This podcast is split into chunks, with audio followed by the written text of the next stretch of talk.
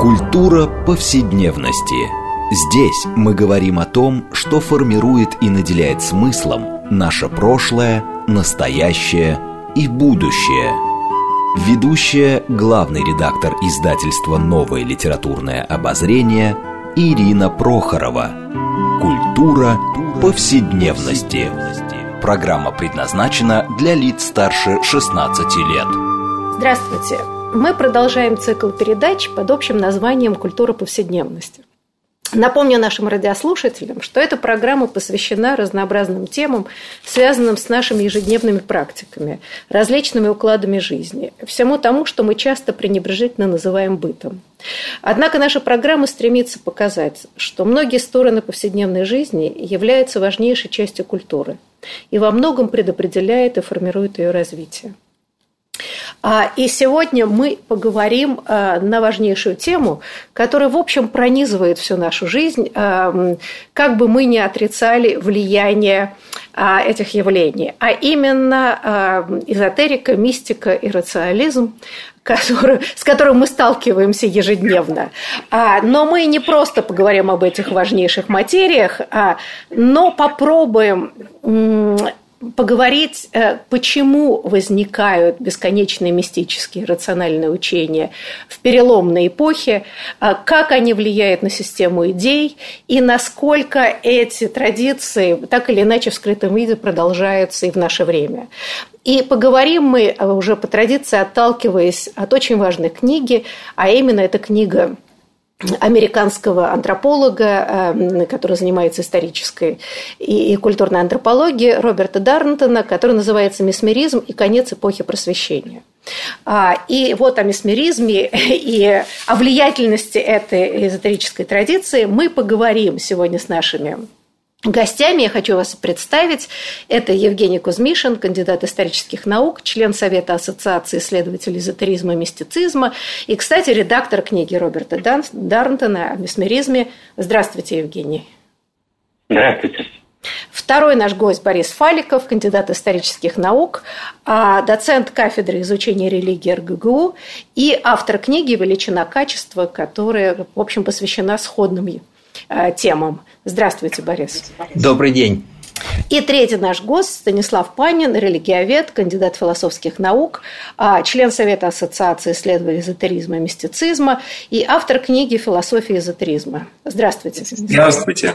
Да, и я, Ирина Прохорова, главный редактор издательства «Новое литературное обозрение», ведущая программы. Знаете, я думаю, что э, прежде всего, прежде чем будем рассуждать о таких высоких материях, о влиянии иррациональных эм, идей, особенно месмеризма, хорошо бы, наверное, прежде всего обсудить, а вообще что такое месмеризм?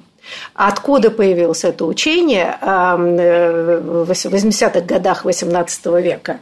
А, вот. А дальше мы, может быть, поговорим отталкиваясь как раз от книжки Роберта Дарнтона, почему, почему это учение имело такой невероятный успех э, в предреволюционной Франции. И э, Дарнтон утверждает, что, в общем, это учение прошло через XIX век, и, наверное, мы можем следы, так сказать, увидеть это уже и в современности в скрытом виде. Так вот, э, что такое месмеризм, откуда он взялся? Кто бы хотел начать?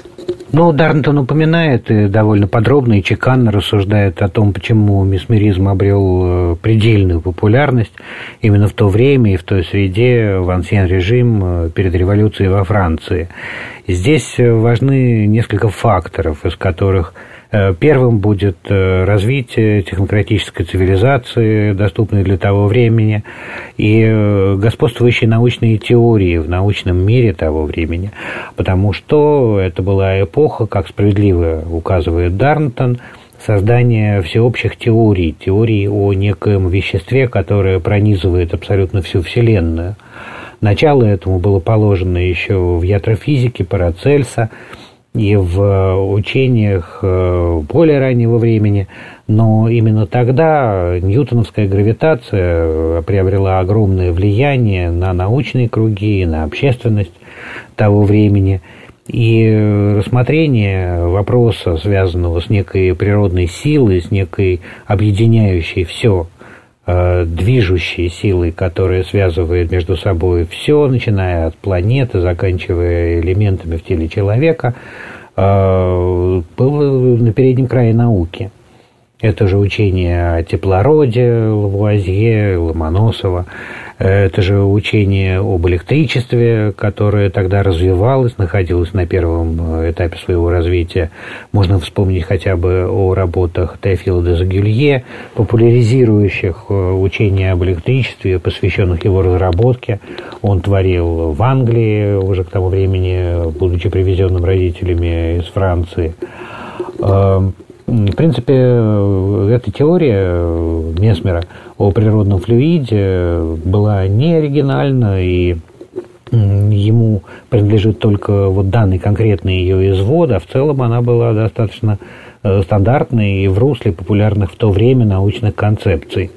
А второй очень важный фактор – это этические учения, которые знаменовали эпоху просвещения в целом, потому что параллельно э, развитию научных э, обобщающих теорий о пятом элементе, о флюиде, пронизывающем все, существовали также и эти философские концепции про некую силу, про некий пронизывающий единый божественный свет, который объединяет и людей между собой, потому что, ну, как известно, что наверху, то внизу, это не только эзотерический э, принцип, на который ориентировались э, исследователи тайных наук, но и более-менее характерные принцип для религиозных учений, для социальных учений, вплоть до XIX века. И вот этот э, божественный свет, который соединял Богу природу и человека, э, также вполне укладывался в концепцию месмеризма, и этим месмеризмом э, впоследствии развивался. Третьим фактором, не менее важным, является фактор чисто социальный, что работы Месмера – велись в привычной для интеллектуальной среды того времени обстановке, то есть э, в обстановке масонских и парамасонских лож, потому что э, эти ложи в то время были единственным фактически средством для интеллектуальных и светских элит того времени объединяться между собой и заниматься практически чем угодно. То есть на любой случай была масонская ложа. А для научных исследований шли в салон публичных демонстраций физических экспериментов, а для их обсуждения в масонскую ложу, для обсуждения вопросов религиозной или светской нравственности в масонскую ложу, для встреч с духами туда же – для светского досуга вне церкви, вне придворной карьеры, вне армии, тоже в масонскую ложу. В общем, все эти а, а, факторы в своем соединении привели в конечном итоге к тому, что движение Месмера обрело широчайшую популярность в предреволюционной Франции и завоевало умы. Да, но вот э, это совершенно справедливо, я думаю, что каждый этот постулат мы разберем подробнее. А, но все-таки, да, я предлагаю, что не все а, хорошо помнят, кто такой был, а, извините, Франц Антон Месмер. И, э, да, ну, в общем, это врач, астролог и музыкант, приехавший из Вены во Францию и продвигавший э, теорию вот такого животного магнетизма. Может быть, просто немножко, потому что все-таки это очень любопытно, то, чем он занимался. А, может быть, какое-то краткое хотя бы описание, в общем, в чем как бы состояло его учение и что он практиковал. Само по себе довольно забавно его всякие эксперименты с людьми. Ну, я не ну может быть, я попробую. Да, давайте, Борис. Угу. Вы знаете, э, он собственно, ставил опыты. Э, и эти опыты давали вполне ощутимые результаты. Идея его была в том, что, вот как правильно сказал мой коллега, что есть некий э, невидимый флюид, да, который пронизывает всю Вселенную, и э, который пронизывает и человека, э, вот, он как бы одушевляет э, человека. И в человеке он наиболее э, четко как бы дает о себе знать. Причем он, э, как, он не знал ведь, собственно, как назвать вот этот самый флюид э, в начале. Ну, потом вот остановился вот на этом, вот, магнетический флюид, потому что он увидел аналогию с магнитной силой. Понимаете? И, э, и, собственно, и человеческое тело тоже э, магнит получается, да, и поэтому вот эту, эту магнетическую силу, этот флюид можно каким-то образом направлять в теле человека, магнетизировать человека. А вот. И делает это дело э, опытный магнетизер. Это, кстати, слово в европейских языках до сих пор осталось. Вот, э, ну, э, можно это делать с помощью всяких э, там приборов, очень любопытных, ванна знаменитая Месмера, вот, в которой была железная пилка и магнитный ток как бы там проходил. И, ну, можно, мог сам магнетизер это делать с помощью специальных пассов, вот, или с помощью вот такого пристального взгляда, когда, как полагали тогда, флюид начинает струиться из его очей и попадает непосредственно, так сказать, в, э, в человека, который магнетизируется. Вот. И тут начинались любопытные вещи, потому что э, у человека начинались конвульсии.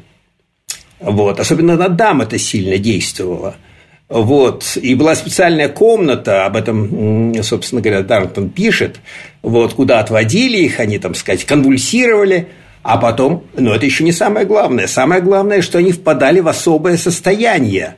И вот это состояние и стало тем, из чего потом стал дальше развиваться, так сказать, э, вот этот самый животный магнетизм и принимать самые разные очертания. Начинался он, как правильно сказал мой предшественник, начинался как наука. Вот. Э, это вполне в духе просвещения. Месмер вполне дитя просвещения. Вот, просто для него, э, да и не только для него, но и для его последователей, вскоре выяснилось, что вот такого вольтеровского просвещения маловато. Э, вот этот вот научный материализм, он как бы не может объяснить какие-то вещи. Вот, в частности, он не может объяснить, а почему люди впадают в странные состояния. И в этих состояниях, как потом стало выясняться, у них открывались разные паранормальные способности, они начинали видеть удивительные вещи, видения у них начинались, а более того, они видели иногда, э, э, так сказать, э, свои, э, свой организм изнутри, не могли сами себе ставить диагноз. Понимаете, это такая, такая одна из первых форм того, что потом в Америке стали называть self-help movements, понимаете, это очень в 19 уже веке очень популярная штука. Вот. И пошло, пошло. И дальше произошло такое, вы знаете, расстроение. Э, ну, во-первых, э, э, от, от этого самого месмеризма пошла психология, собственно, психоанализ ведь от этого пошел, если задуматься. Потому что вот эти самые состояния, в которых альтернативные такие состояния сознания, в которых находились магнетизируемые, они ведь э, показывали, что не все, человек, э, не все в человеке контролирует человеческое я. Есть нечто, что лежит за пределами рациональных и сознательных сил – вот если задуматься, то в XIX уже веке там через Шарко, через Бруэра, а потом к Фрейду, вот, так и возник психоанализ. То есть человеческое бессознательное во многом обязано вот этому, этим экспериментам Месмера. Второе э, направление – это, э, собственно, врачевание – Понимаете, он врачевал. Дело в том, что в этих состояниях люди избавлялись от различных болячек. Ну, как они утверждали. Вот, в частности, э, могла боль э, пропадать, вот. Но потом она, конечно, возвращалась. Вот. И разные, в общем, самые, вот то, что мы сейчас называем психосоматические заболевания, в общем-то, это реально людям помогало. Понимаете, не помогало бы, не стало бы это таким популярным. Это реальная вещь. Вот. И, э, значит, соответственно... Хочу заметить, что Дарнтон этого не утверждал что это помогало. Нет, но он говорил, что это было очень популярно, да, и это популярно. да, это было страшно популярно. Но знаете, это ведь по плодам познается. Это вообще Уильям Джеймс еще э, разнообразие религиозного опыта говорил о том, что вот что тебя, на тебя влия, э, реально влияет, то и то это, э, то и валидно, так сказать, по плодам познается. Вот. Даже если люди считали, что это им помогло, Ну, в каком-то смысле это им помогало. Ну и, э, и потом, понимаете, потом ведь уже позднее гораздо нашли всякие другие аналогичные вещи в восточных религиях, вот в частности цигун, э, вот. Это тоже некая жизненная сила, да, которую можно усиливать в человеке и оздоровлять человека. Вот. Кундалини-йога, да. Это аналогичные вещи. Так вот, зап, э, вот таким образом получается, что э, вот этот самый э, магнетизм месмеровский, это как бы вот э, западный вариант вот попытки описания того же явления. Вот. Ну и, наконец, третье, это, конечно, то, что он зарифмовался с романтизмом. Ведь не случайно, как правильно Даркнут пишет, э, э, Месмера называли первым романтиком немецким, который пересек Рейн если я не ошибаюсь, так э, Дартон пишет. Вот. И, естественно, что это хорошо легло на романтизм как э, романтизм, как реакция вот этому рациональному просвещению, а вот тут-то все и, э, так сказать, зарифмовалось. Ну и со Сведенборгом, конечно, там зарифмовалось, об этом тоже Дартон пишет. Потому что те видения, которые испытывали люди э, в этих состояниях, они иногда были связаны с видениями, которые Сведенборг испытывал, когда вот в Лондоне с ним все это случилось. Вот, так что вот, вот эти три направления, и в этом смысле это, в общем, он положил начало э, оккультизму, современному оккультизму. Да, но у меня есть такое подозрение, что мы в конце докажем действенность идеи Месмера, чего мне все-таки не хотелось. А, э, знаете, все-таки, э, если немножко, как бы опять сузить тему, а, вот эта идея Месмера о том, что есть некоторые флюиды, и, кстати, это влияние ранее было открытие гравитации, которое, в общем, казалось тоже мистической вещью. И непонятно было, никак не могли объяснить, а как действует гравитация. Да? Соответственно, и Ньютон, если не ошибаюсь, пытался найти какую-то субстанцию окружающей планеты и весь мир, который, собственно, провоцирует эту гравитацию. А, но в данном случае идея Месмера была в том, что вот этот самый животный магнетизм, а, если его правильно, то есть разрушается гармония в человеке по, по разным причинам. Да, и, собственно говоря, перенастраивание этого магнетического поля вот человек лечит. И честно вам скажу, что это ведь сразу напоминает, если мы говорим о возникновении и особого интереса к всяким оккультистским эм, э, учениям в эпоху перемен, вот такого слома привычного. Это. Но давайте вспомним конец 80-х, 20 века, Кашпировский, Чумак, заряжание воды. По-моему, это просто привет Месмеру через 200 лет. Совершенно спокойно. Так что, в общем, это учение не очень сильно подтвержденное наукой, но э, действительно психологически удивительно живучее. Станислав, вы хотели что-то добавить явно? Да, если можно. Я хотел бы предложить по попробовать посмотреть на Месмера еще немножко по другим углом. Ведь эта идея магнитного флюида, она не была придумана самим Месмером впервые она существовала на самом деле, ну, как минимум, на самом деле больше, чем за сто лет, ну, как минимум за сто лет до Месмера с небольшим. Потому что Месмер ведь опирается на очень конкретные источники, в частности, на Афанасия Кирхера, когда он пишет об вот этом магнитном флюиде, и впервые, ну, не впервые, но, во всяком случае, такую первую всеобъемлющую теорию магнетизма, пожалуй, предложил именно Кирхер. У него есть такая большая работа в трех книгах, она называется «Магнит или искусство магнетизма», где действительно Кирхер а Кирхер был таким ученым, полиматом, энциклопедистом. Он пытался писать вообще обо всем, о чем только можно было писать, обо всех вообще науках, которые были в его время доступны. И, по сути, он разворачивает вот эту идею, что есть такая вот сила магнетизма, что она совершенно универсальна, и идея медицинского применения магнетизма, и животного магнетизма. Все мы встречаем уже за сто лет до Месмера. И отчасти Месмер, возможно, именно поэтому ну, казался таким знакомым или э, казался таким ну, э, скажем так, приемлемым, потому что э, те читатели, которые с ним сталкивались, они знали, что уже есть уже есть предыдущие авторы, уважаемые авторы, респектабельные авторы для того времени, которые писали, в общем, о том же самом. Так что это тоже важный фактор, на который надо обратить внимание. А вообще идея о том, что НИТ и магнитная сила обладают какой-то ну, магической властью, что магнит – это нечто такое вот странное, да, его свойство притягивать железо, оно оккультно по своей природе. Это идея, которая существовала уже в общем-то, весьма долго в Европе, и э, Кирхер ее только систематизировал, а Месмер ее превратил в такую вот популярную практику.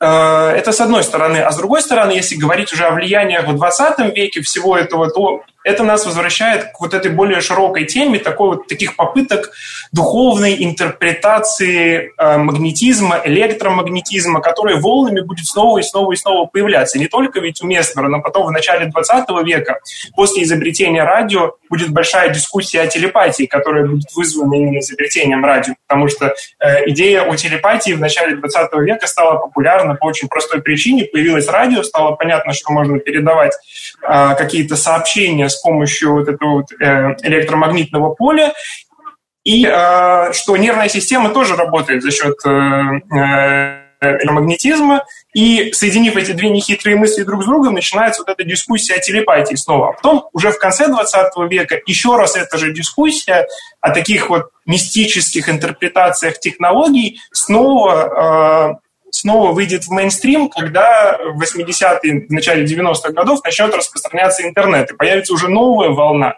и новые попытки вот этой вот мистики, связанной с электрическими сигналами, э, такой вот попытки интерпретации новых технологий в мистическом духе, которая будет уже связана с появлением интернета, и которая будет уже наследовать э, контркультуре 60-х годов и всем движениям, там, New Age и так далее, которые появляются, и которые мы знаем в массовой культуре все это потом появится в 90-е годы в виде фильмов, там, «Матрица», например, и так далее, которые, в общем, продолжают вот эту вот длинную линию в которой мяснят только одно из звеньев, на самом деле. Вы знаете, но это действительно очень важно. И мне кажется, один из э, главных тезисов книги Дарнтона о месмеризме а, вот это кризис академических институций под давлением новых открытий. И то, что он показывает, а, что в XVIII веке эм, вот это э, разделение на э, псевдонауку и реальную науку, оно еще было очень слабым.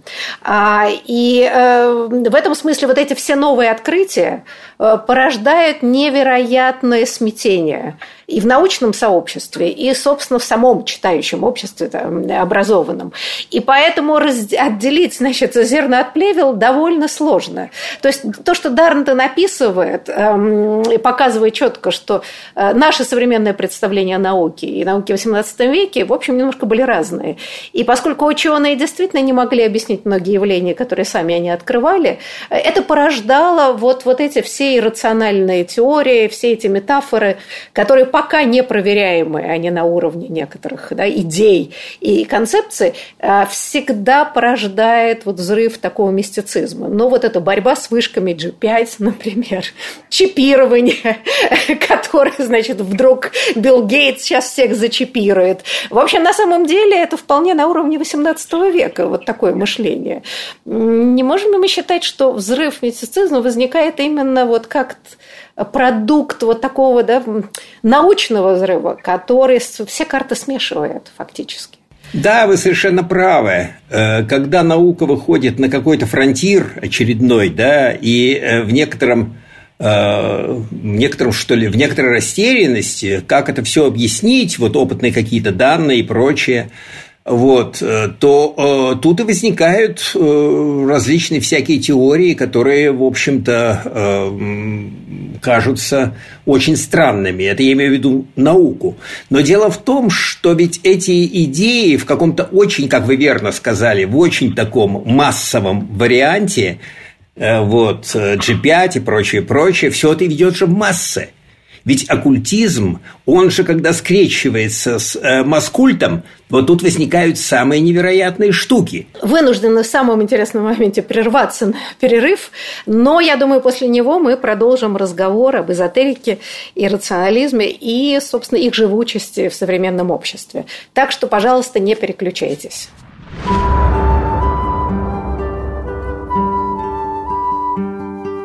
Здесь мы говорим о том, что формирует и наделяет смыслом наше прошлое, настоящее и будущее.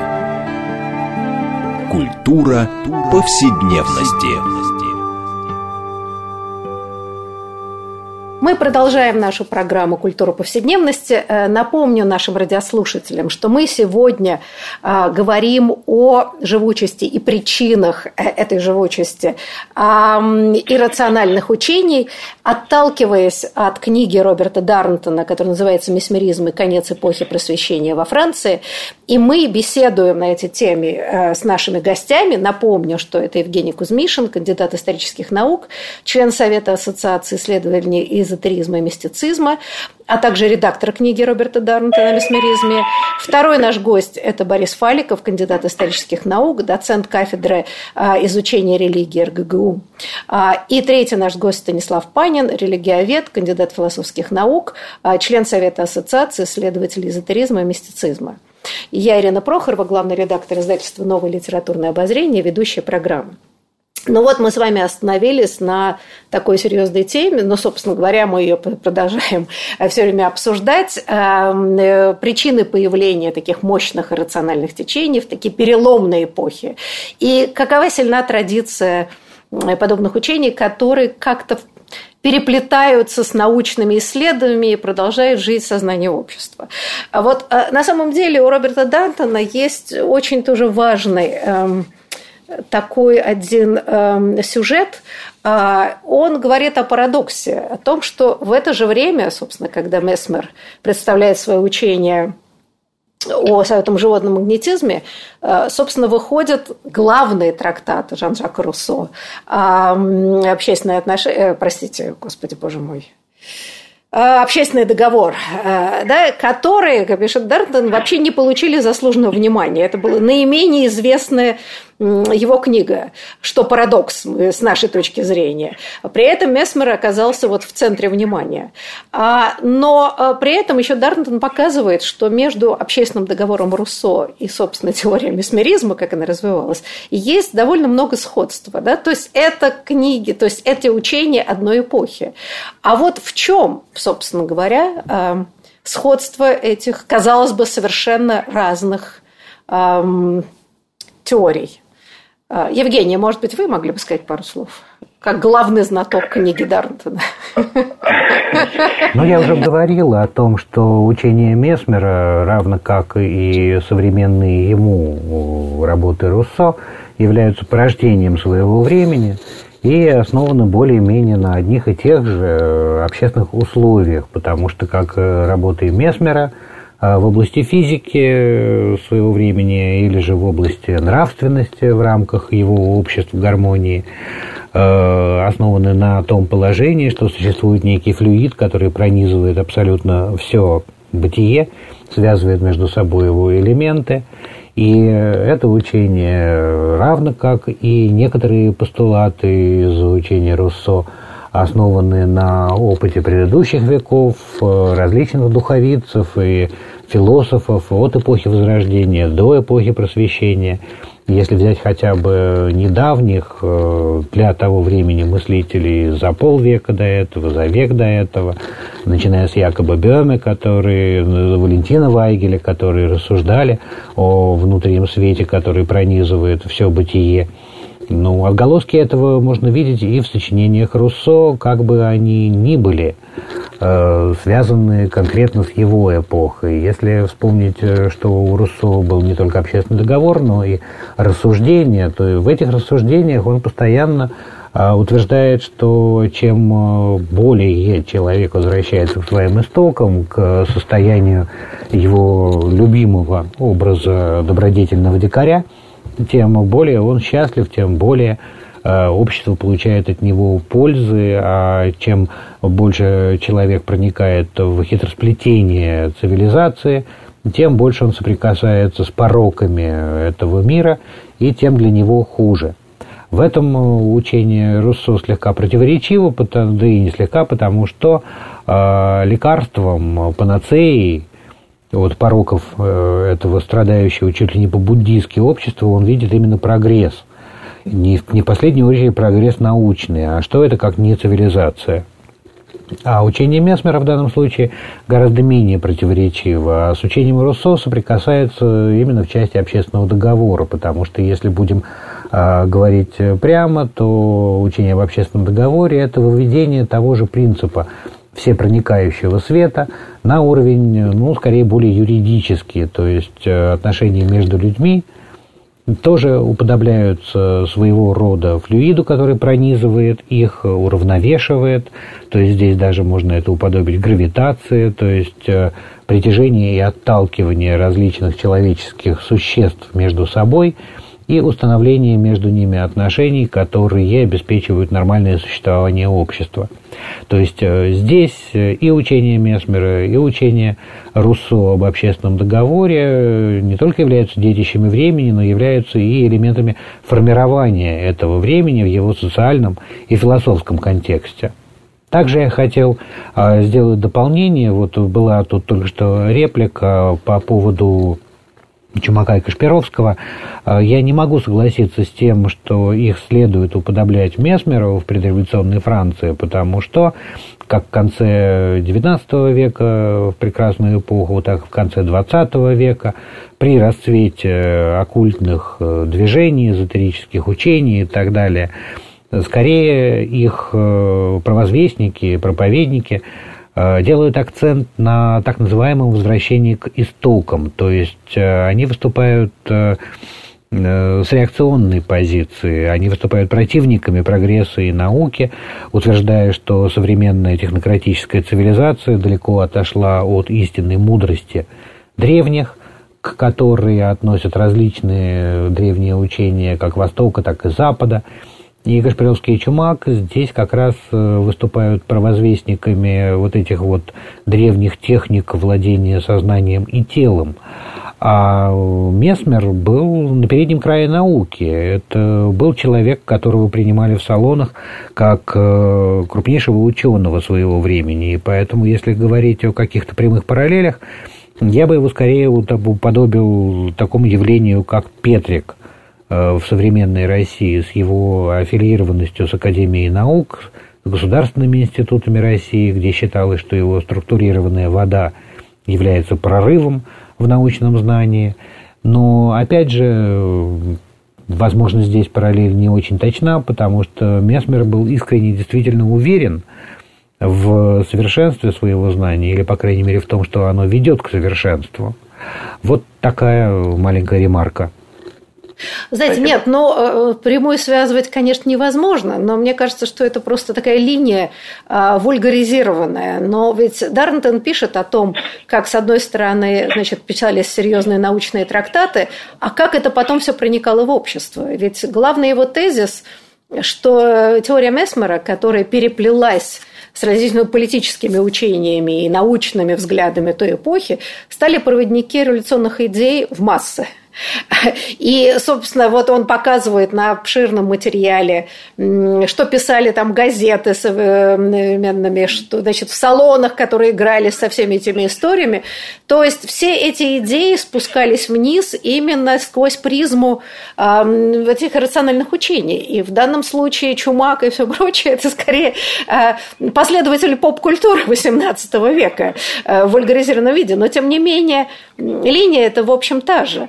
А что касается э, русаизма, э, ну, в данном случае доверимся Дарнтону, как он это видит, что, конечно, не сам Руссо, но связь, э, которая, как развивался месмеризм потом э, на разные рукава растекаясь, то есть потом уже и сами революционеры, которые подхватили этот тезис, они как бы соединяли нравственное и физическое начало. То есть болезни и вот это разрушение этих флюидов были связаны с тем, что у человека дурные помыслы, и вот это кому не разрушается.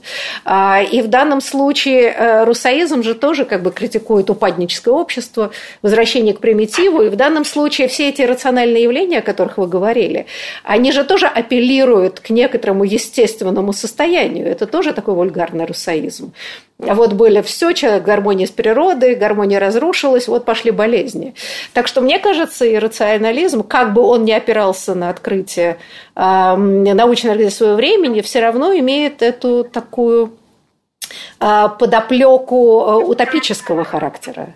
Э, Станислав, мы вам как-то слово не даем, а вы можете встревать в наши разговоры, не, не прося разрешения от ведущего. Простите.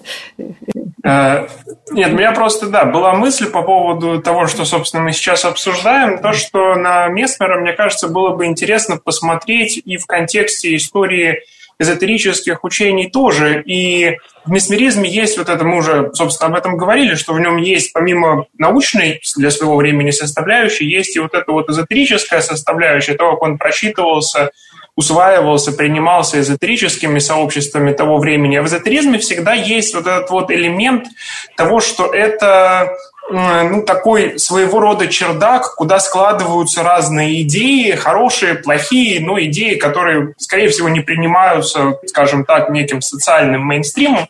И это очень многое объясняет. Это объясняет, почему эзотеризм часто оказывается связан с разными формами там, революционной политики, например, причем неважно, правый или левый. Это объясняет и то, почему э, эзотеризм становится популярен вот в разные переломные моменты. Вот мы говорили уже сейчас, то есть коллеги уже говорили про э, то, как э, элементы какого-то вот научного кризиса, да, новые открытия в науке, которые не умещаются в существующие научные парадигмы, они порождают некоторый всплеск эзотерических интерпретаций или поиски каких-то эм, эзотерических идей. И иногда мы даже видим в истории науки, как ученые, настоящие ученые, которые занимаются серьезной научной работой, могут обращаться в качестве источника вдохновения к каким-то эзотерическим или параэзотерическим идеям, как у Паули, например, есть обширная переписка с Юнгом.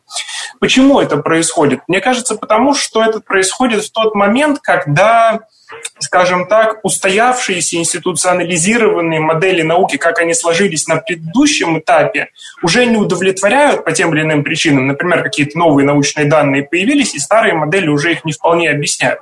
И начинается поиск каких-то новых источников вдохновения. А эти поиски ведутся везде, потому что процесс развития науки на самом деле очень сложный. Он очень многофакторный. Он же не состоит на самом деле из вот этой вот идеализированной линейной картинки, что значит, ученые там сидят в лабораториях, проводят эксперименты. На самом деле это очень сложный процесс. В нем очень много всего. В нем есть совершенно странные, поразительные вещи. Есть какой-нибудь там математик Рамануджин, например, которому является значит, в снах и видениях богини рассказывает ему про математические доказательства. Например.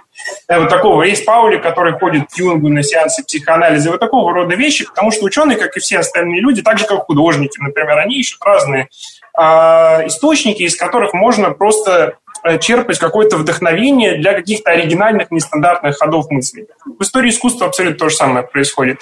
И вот Месмер, мне кажется, интересен тем, что он тоже находится на стыке разных этих вещей. Ведь он, с одной стороны, дружит с Моцартом. Он, э, э, судя по всему, был именно тем человеком, который Моцарту увлек идеей стеклянной гармоники, музыкального инструмента, который Месмер подхватил у Кирхера, усовершенствовал и использовал потом на своих месмерических сеансах. А Моцарт написал несколько произведений специально для стеклянной гармоники. Есть точка зрения, что он интерес к этому музыкальному инструменту подхватил именно у Месснера, потому что они э, дружили, они хорошо знали друг о друге и так далее. С другой стороны, уже было сказано о влиянии Месснера, там, например, на появление психоанализа, опять же, через очень сложные трансформации, через превращение месмеризма в гипноз, через интерес Фрейда к гипнозу и так далее, и так далее. То есть мы здесь наблюдаем такой же склад разных идей, некоторые из которых оказались оказались, в итоге были подхвачены другими областями культуры и как-то институционализировались в искусство, в э, психологию и так далее. Некоторые оказались отброшены, потому что они были непродуктивны. Это была та, именно та, так сказать, псевдонаучная часть месмеризма, которая, собственно, не выстрелила в итоге. То есть месмеризм, как и многие другие эзотерические течения, это такой очень сложный клубок идей, только части из которых оказываются в итоге продуктивными и потом вплетаются в какие-то другие части культуры, а части из которых оказываются непродуктивными продуктивными, и они потом, собственно говоря, э, ну, исчезают, так сказать, в истории. Вы знаете, да, это очень здорово, но ведь э, Э, как раз э, вот о том, чем вы говорили, о кризисе институции э, сложившейся. А, но ведь, собственно говоря, Месмер и оказался, почему он оказался такой популярный у революционеров, и они его, так сказать, подхватили как знамя, что, собственно, он и воевал сложившимся институты науки и медицины. Но при этом Дартон хорошо описывает довольно подробно, что из себя представляли эти самые институты. Но, во-первых, медики там, до сих пор опирались на теорию там, четырех гуморов, и, значит, четыре стихии и все прочее. Да? Совершенно понятно, что мало имеющее отношение к нашему представлению о науке сейчас. А, и, и понятно, что там еще Мольер высмеивал э, всех этих лекарей, которые лечили все кровопусканием и пиявками. И, в общем, на самом деле сами эти институции, в общем, да, были под большим вопросом степени их научности. И вот это здесь парадокс, что, с одной стороны, э, часть ученых критиковали Месмера и показывали, что все это шарлатанство, а с другой стороны, во многом наука была шарлатанской, если сейчас посмотреть на нее. Вот как этот конфликт, собственно говоря, мог решаться? Вот, э, Борис, вы упомянули Трампа, но ведь его и популярность, о чем вы правильно сказали, что он стал критиковать эм, во многом дискредитированные институции политические, которые, в общем, действительно в стагнации. Так вот это и получается, да, как сложно разделить одно от другого. Простите. Да. Да, вы совершенно правы. Я вот когда просматривал э, книжку Дарнтона, э, то э, обратил внимание, что, так сказать, вот этот бунт Масмера против истеблишмента научного и политического, собственно говоря, ну, он, так сказать, сам э, политически, так сказать, не был ангажирован. Там потом нашли какие-то его рукописи, в которые, которые показали, что вроде бы был. Вот. Но это же, так сказать, бунт против истеблишмента, который э, получил поддержку э, народа.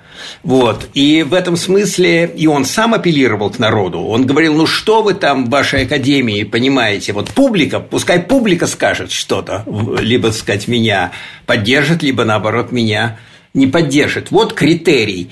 У, у Трампа, как у популиста, да, тоже, в общем-то, э, главная идея такая, что и это, собственно, и подняло его вот, что я опираюсь на массы, я выступаю с критикой э, истеблишмента в истеблишменте, и тут трудно не согласиться, бюрократия – страшная вещь. Он поломал многие бюрократические вещи, другое дело, что он, кроме этого, поломал еще кучу других очень нужных вещей, понимаете?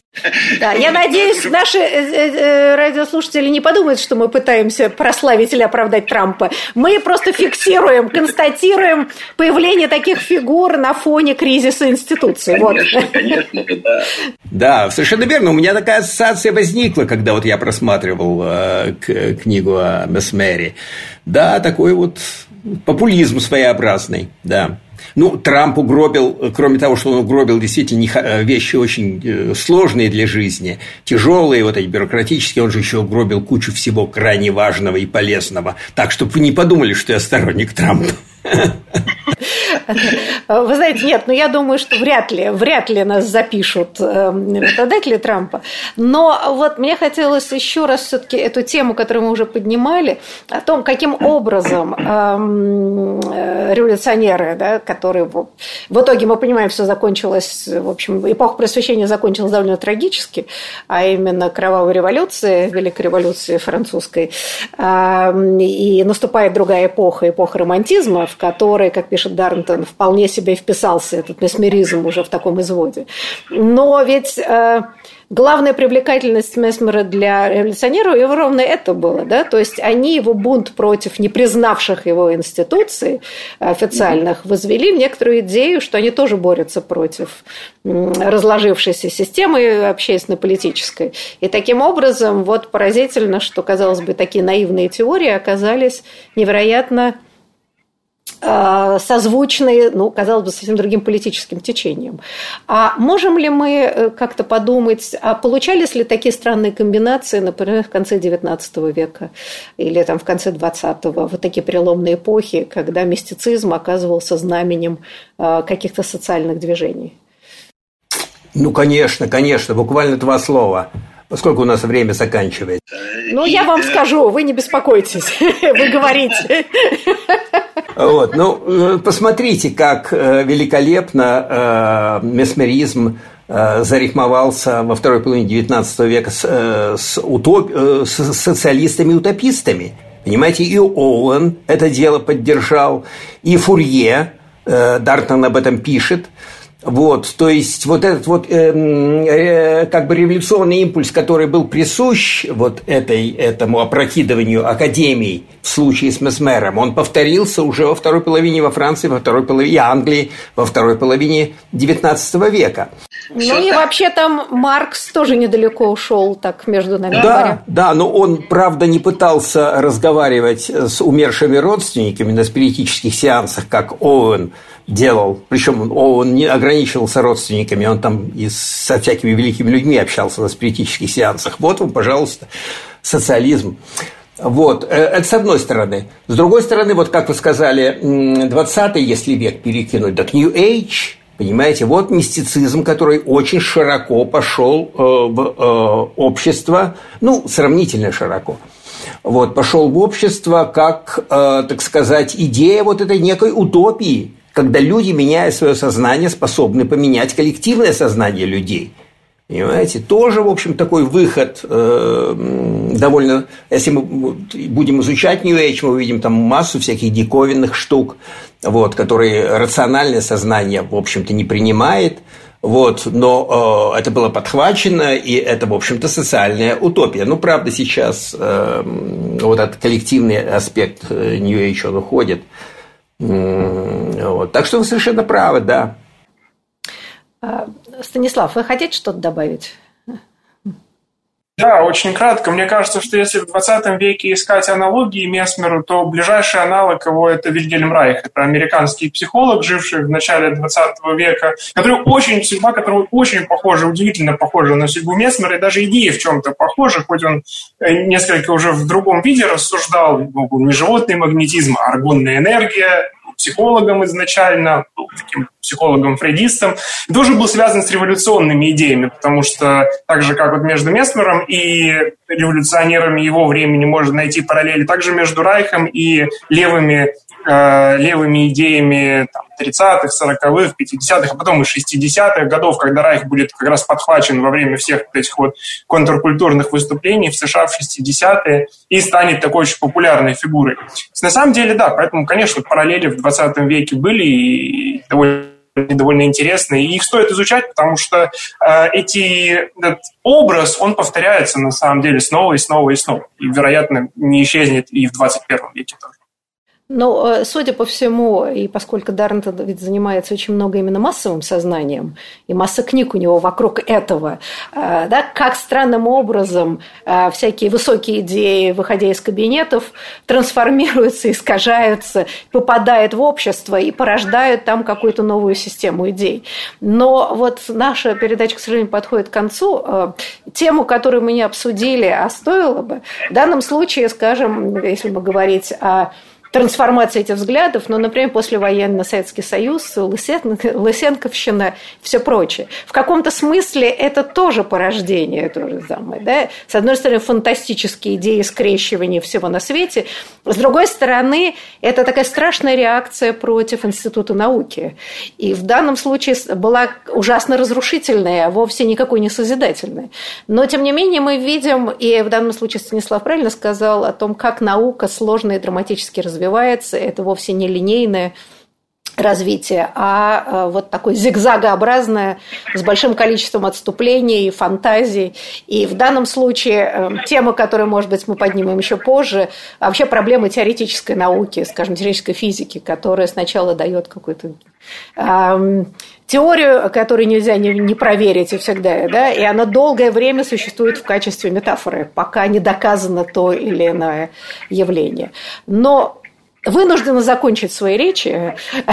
Я хочу поблагодарить гостей. Большое вам спасибо э, за участие и до будущих встреч.